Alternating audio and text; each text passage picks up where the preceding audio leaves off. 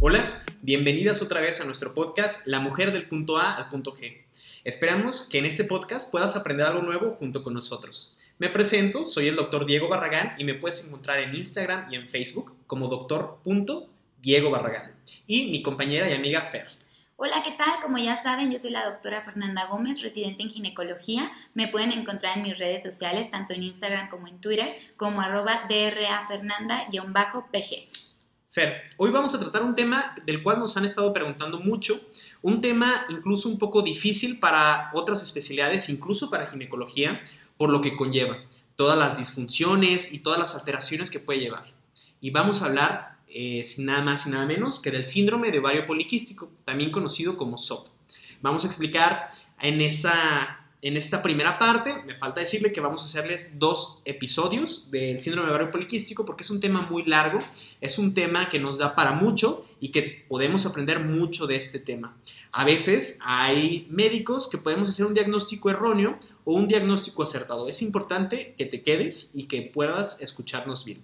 Todo lo que vamos a decir está basado en guías eh, importantes y médicas, como de la Asociación Europea de Reproducción Humana y Embriología, la COG, que es el Colegio Americano de Ginecología y Obstetricia, y eh, Sociedades de Reproducción eh, Americana.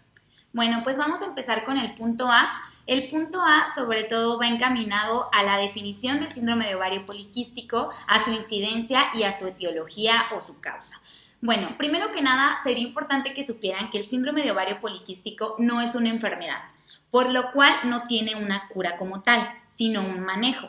Más bien se refiere a una condición, sobre todo hormonal, a una desregulación hormonal que va a ocasionar que tenga ciertas manifestaciones y ciertas complicaciones si lo padeces. Todo esto puede llegar a afectar a la mujer en su calidad de vida y así poder tener algunos problemas a nivel reproductivo, a nivel metabólico o incluso a nivel psicológico. Por eso es la importancia de esto, pero no es como tal una enfermedad, sino una condición, por así decirlo. Y bueno, la incidencia, quiero que sepas que es muy, muy frecuente. Ah, más o menos dicen que es de 8 a 13% de toda la población en edad fértil. ¿Qué quiere decir esto? Que más o menos una de cada 10 de nosotras lo va a padecer durante su periodo reproductivo. Entonces... Se ha venido una rachita, perdón que te interrumpa, en el cual muchos pacientes nos llegan a la consulta y nos dicen, ¿sabes qué? Yo creo que tengo síndrome ovario poliquístico, o tal persona me dijo, o una prima tiene síndrome ovario poliquístico, y yo creo que voy a tener también es importante nuevamente que sepamos, escuchemos todo, ¿no? Para saber qué más vamos a decir. Claro, porque es muy importante lo que dice Luis Diego, porque se dice que hasta más del 70% de las, de las pacientes que tienen síndrome de ovario poliquístico no están diagnosticadas. Y por otro lado, hay muchas que no cumplen con los criterios y solamente porque tenían quistes en los ovarios, alguien les dijo, sabes que tienes síndrome de ovario poliquístico y bueno, ya se quedaron para toda su vida con esa idea. Es por esto que es importante que sepas cuáles son las características, cómo se hace el diagnóstico y cuál es el manejo adecuado. En cuanto a su etiología o su causa, realmente no se sabe. No hay algo que lo desencadene como tal, no se ha visto que tenga alguna asociación genética, ni tampoco que algún este, evento o algún incidente o algo de tu ambiente lo ocasione. Entonces sí es importante que sepas eso, no sabemos qué lo causa, no hay nada todavía este, escrito, que, escrito que nos diga exactamente. Vámonos al punto B y vamos a hablar, Fer, cómo vamos a sospechar o cómo nos podemos imaginar que puedes llegar a tener síndrome ovario poliquístico. Bueno, hay que, esto se va a dividir en, esquemas, vamos a decirlo, y en la afectación que va a tener. Hay una afectación que va a ser eh, de un hiperandrogenismo. ¿Qué quiere decir esto? Que las hormonas masculinas, los andrógenos, que también las llegan a presentar las mujeres, se encuentran elevadas. ¿Eso se traduce en qué? En que las pacientes pueden llegar a tener acné un acné severo. Es evidente que todas las personas, hombres y mujeres, en algún tiempo de nuestra vida y dependiendo de nuestro tipo de piel, podamos llegar a presentar acné. Pero este acné del cual yo les estoy hablando para el síndrome ovario poliquístico es un acné severo, ¿sí? Un acné que avanza en los años y probablemente no se te quite. Y aparte también aquí es muy importante cuando lo ven con dermatólogos porque suele ser un acné que no responde a tratamiento y que seguramente han escuchado eso de que no, pues seguro tienes un problema hormonal, pues va encaminando a todo esto, que muy probablemente tengas tus niveles de andrógenos por encima de lo normal para la mujer y te esté ocasionando este tipo de brotes. Dentro de este mismo espectro de elevar los andrógenos está la calvicie, una alopecia de una distribución andrógina. ¿Qué quiere decir esto? De aparición masculina, es decir, entradas y quizá puedas presentar como coronilla atrás. Es el tipo de, presentación en la alopecia que, llegan a tener estas mujeres. También eh, pacientes que son hirsutas. ¿Qué quiere decir hirsuta? Es una paciente que tiene más vello corporal del que cualquier otra mujer puede llegar a presentar, pero hay que diferenciarlo o diferirlo de la hipertricosis.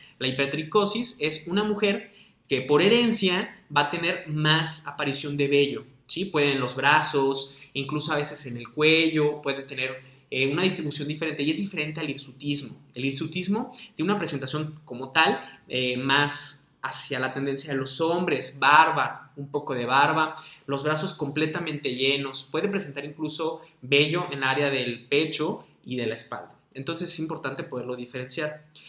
Ya pasando al, tema de la desregulación pues, hormonal. vamos a hablar sobre los ciclos irregulares. ¿Qué pueden ser? Pueden ser mujeres que pueden tener un ciclo, sí, dos meses no, quizás no presentar su menstruación, tres meses, cuatro meses, una irregularidad que, no, que nos está hablando de que hay algo que no está bien hormonalmente. Y que principalmente es el, motivo de consulta de las pacientes, es por lo que más van. No se les hace normal que estén de repente arreglando un mes sí, tres meses no, y que la vez que les llega su periodo de repente es muy, muy abundante, que las incapacita incluso porque son toallas y toallas y toallas. Todas este tipo de irregularidades menstruales se tienen que buscar una causa. Y una de las principales, pues, es el síndrome de ovario poliquístico. Y también es de las causas que te puede llegar a dar más complicaciones si no las controlamos o manejamos. Otra parte de las alteraciones que tenemos son las metabólicas. ¿Qué vamos a encontrar aquí? Pacientes con sobrepeso o obesidad, que les cuesta mucho trabajo bajar de peso, que incluso están a lo mejor en dietas o en regímenes alimenticios que no les permiten la pérdida de peso adecuada. También un riesgo aumentado de tener enfermedades como diabetes mellitus, tener eh, hipertrigliceridemia o tener colesterol elevado. ¿sí? Son factores que nos pueden a nosotros sospechar que tenga eh, síndrome ovario poliquístico. Por otra parte, tenemos también las, las pacientes que les va a costar trabajo embarazarse. La infertilidad es otra de las causas por las cuales las pacientes a lo mejor no pueden, no pueden tener todos estos síntomas o signos que les estamos diciendo, pero que llegan a una edad reproductiva, están con una pareja estable y lo que quieren es embarazarse y no lo logran. Muy bien, vamos a pasar ahora al punto C. En el punto C vamos a hablar de cómo se hace el diagnóstico. Básicamente es lo que más quiero que, ustedes pongan atención y con lo que más quiero que se queden porque es lo más este, relevante. Pues. Y básicamente se trata de que cumplas dos de los tres criterios diagnósticos. ¿Cuáles son los criterios? El número uno es que tengas ciclos irregulares. Con que tengas ciclos irregulares hay que primero conocer cómo es un ciclo regular. Básicamente es que no estés menstruando todos los meses por así decirlo, que tengas dos o tres meses en los que no, en los que no regles. El otro es que te hagan un ultrasonido, ya sea por algún motivo en especial o buscando directamente el diagnóstico, donde se te diagnostique un ovario poliquístico. Y el otro es que tengas andrógenos elevados. Puede ser que sea de manera bioquímica, ya sea que te tomen directamente los, los, las hormonas o la otra es que tengas todo lo que ya nos comentó Diego, como acné, hirsutismo y todo. Con que tengas dos de estos tres, nosotros podemos hacer ya el diagnóstico y podemos decirte, sabes que tienes síndrome de ovario poliquístico. Sin embargo, hay varias cosas o varios puntos que tú tienes que ver. Si tú eres una paciente eh, que no ha iniciado vida sexual activa o que no deseas el ultrasonido, muchas veces no se requiere para el diagnóstico. Podemos buscar o, los, otros dos, los otros dos criterios si no es necesario hacerlo. También no siempre va a ser necesario tomar las hormonas si clínicamente tú eres una persona que se ve que, tienes hiperandrogenismo. Entonces, más o menos va todo encaminado a una buena historia clínica con tu médico, a una buena exploración física y si se requiere, pues tomar algunos, algunos estudios auxiliares. Dentro del punto D vamos a hablar que existen cuatro fenotipos. A lo mejor esto te suena un poco eh, diferente o no le vas a tomar tanta importancia, pero tiene mucha relevancia. Y esto es porque va enfocado al tratamiento y a sobre qué efecto estás teniendo tú y vamos a, tratar. El primero es el fenotipo A, el cual tiene los tres componentes. Los tres componentes son disfunción ovárica, hiperandrogenismo, ¿sí? Y una morfología con eh, quistes en tus ovarios, esto mediante un ultrasonido, como nos lo comentó Fernanda. Después viene el fenotipo B. El fenotipo B, eh, en este presentamos eh, hormonas andrógenas elevadas, hiperandrogenismo, perdón, junto con eh, alteración ovárica, una disfunción ovárica. Esto es muy importante porque ahí se van a dar cuenta que hay mujeres que no tienen quistes en sus ovarios, en el ultrasonido no les encuentran quistes, sin embargo pueden llegar a tener el síndrome de ovario poliquístico, porque bueno, así se llama, pero tienen las otras características y son suficientes para hacer el diagnóstico. Después viene el fenotipo C. Este fenotipo hay hormonas elevadas masculinas, hiperandrogenismo, ya lo dijimos, y con un ultrasonido nosotros alcanzamos a localizar quistes en el ovario, es decir, morfología con poliquistosis.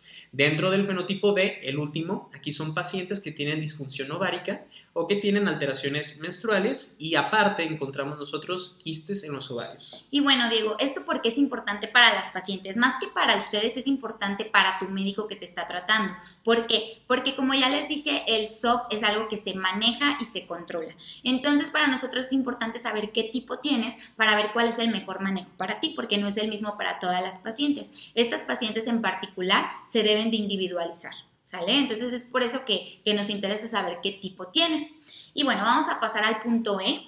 En este punto vamos a ver qué pruebas diagnósticas te tienes que hacer si tú eres una paciente en la que sospechamos síndrome de ovario poliquístico. Lo primero, pues, es el ultrasonido para ver si tienes como tal la morfología. Como ya les dije, si eres una paciente que no ha tenido em, este, vida sexual o algo, no siempre es necesario. Sin embargo, ayuda mucho al diagnóstico y a determinar el tipo que tienes. Este es muy importante eh, que lo haga un ginecólogo, por lo general este, no se hace vía abdominal porque no tiene la misma sensibilidad, lo, ideal es que sea vía transvaginal, ¿sale? Y el otro estudio que podemos llegar a hacer es el perfil hormonal. Este perfil hormonal vamos a ver tanto tus andrógenos, que es la testosterona y la, testosterona, la testosterona libre y total, y también podemos ver cómo están tus ovarios, las hormonas ováricas, también podemos llegar a ver tu perfil lipídico, ver tu insulina, ver tu química sanguínea, alguna prueba para ver si en ese momento tienes diabetes. Y si no tienes diabetes, desde que se hace el diagnóstico, tenemos que tener una prueba de dónde partir. Para de ahí en más, en tu seguimiento, seguir comparándolo a ver si has tenido alteraciones o se ha estado elevando tu glucosa, por ejemplo. Y bueno, hay algunas recomendaciones especiales para esta toma de, de análisis, ¿no, Luis Diego? Pues dentro de esas recomendaciones están unas muy simples pero importantes que sepas. Y es sobre la toma de las muestras hormonales. Estas son en sangre y son en ayunas. Para empezar, la mayoría de estas se van a tomar los primeros días de tu ciclo, es decir, cuando empiezas a menstruar. Solamente hay una hormona que se tiene que tomar en el día 19 a 20 aproximadamente y es la progesterona. Eso es cuando tú estás buscando embarazarte y es importante como dato para nosotros ginecólogos. Para saber sobre todo si estás ovulando o no estás ovulando, ante a todas esas pacientes que tenemos la duda. Para eso es la importancia de la progesterona. También es importante que sepas que no tienes que estar bajo tratamiento hormonal en este momento. ¿Por qué? Porque nos va a modificar los valores y podemos hacer eh, o tener un falso negativo de un hiperandrogenismo. Y es importante también que sepas que es útil saberlo y cuando las pacientes no tienen una clínica tan sugestiva, los exámenes laboratoriales nos van a ayudar a saber si tienes un hiperandrogenismo. Y bueno, esto es cuando tú ya, ya tomaste anticonceptivos, tienes que suspenderlos por tres meses o antes de empezar tu manejo con anticonceptivos, que te tomemos tu muestra para, para tener algo de dónde partir y en los siguientes controles poder ver si subieron, si bajaron o si hubo alguna modificación. Por eso es esto tan importante y también si te vas a hacer examen de glucosa, de diabetes o de perfil de lípidos, que vayas en ayunas. Bien, nos vamos al penúltimo punto, que es el punto F. ¿Cuáles son algunas de las complicaciones que nosotros podemos llegar a tener cuando vemos una paciente con síndrome ovario poliquístico? Para empezar están las metabólicas, y es que nos aumenta el riesgo hasta dos a seis veces de padecer intolerancia a la glucosa, resistencia a la insulina y diabetes mellitus. Es importante que lo sepan las pacientes y que se haga un diagnóstico y un tratamiento adecuado, el cual vamos a tratar en la parte 2 de este podcast. También nos aumenta el riesgo de algún eh, evento cardiovascular, como algún infarto al miocardio. ¿sí? Eh, dentro de las otras alteraciones que podemos llegar a tener, pues están relacionados, ya lo dijimos, a la infertilidad, pacientes que tienen disregulaciones hormonales, menstruaciones abundantes o que se retiran y que no tienes la capacidad para poder llevar un calendario adecuado. ¿Sí? Eh, también la parte estética o la parte de que las pacientes les, les aqueja, pues es el acné, complicaciones dermatológicas, la pérdida de cabello, que son cuestiones a lo mejor que no tan importantes en la relevancia metabólica, pero sí importante para la psique de la paciente. Sí, eso, eso que, que, comenta Luis Diego es muy, muy importante y muy interesante, porque en los últimos años se ha visto que todas estas pacientes tienen más incidencia de eventos de ansiedad, de depresión y obviamente les pega mucho en su autoestima. Entonces también es muy importante hacer todo este manejo para que no repercuta tanto en la esfera psicológica de la paciente y si requiere mandarla también con un especialista para manejar todo este tipo de, enfermedades de la salud mental. Otra de las complicaciones que pueden llegar a estas pacientes es apnea obstructiva del sueño, que, que es una patología diferente que quizá más adelante podemos nosotros llegar a hablar. También las pacientes tienen un mayor riesgo de padecer cáncer de endometrio. Esto es por la fisiopatología, que quiere decir cómo se desencadena o las cosas que van a hacer, que a lo mejor no tiene tanta relevancia que todos lleguemos a entender, pero es únicamente por ese aporte de andrógenos que está generando el ovario. Y bueno, básicamente eh, eh, vamos a pasar ya al punto G, que es el seguimiento.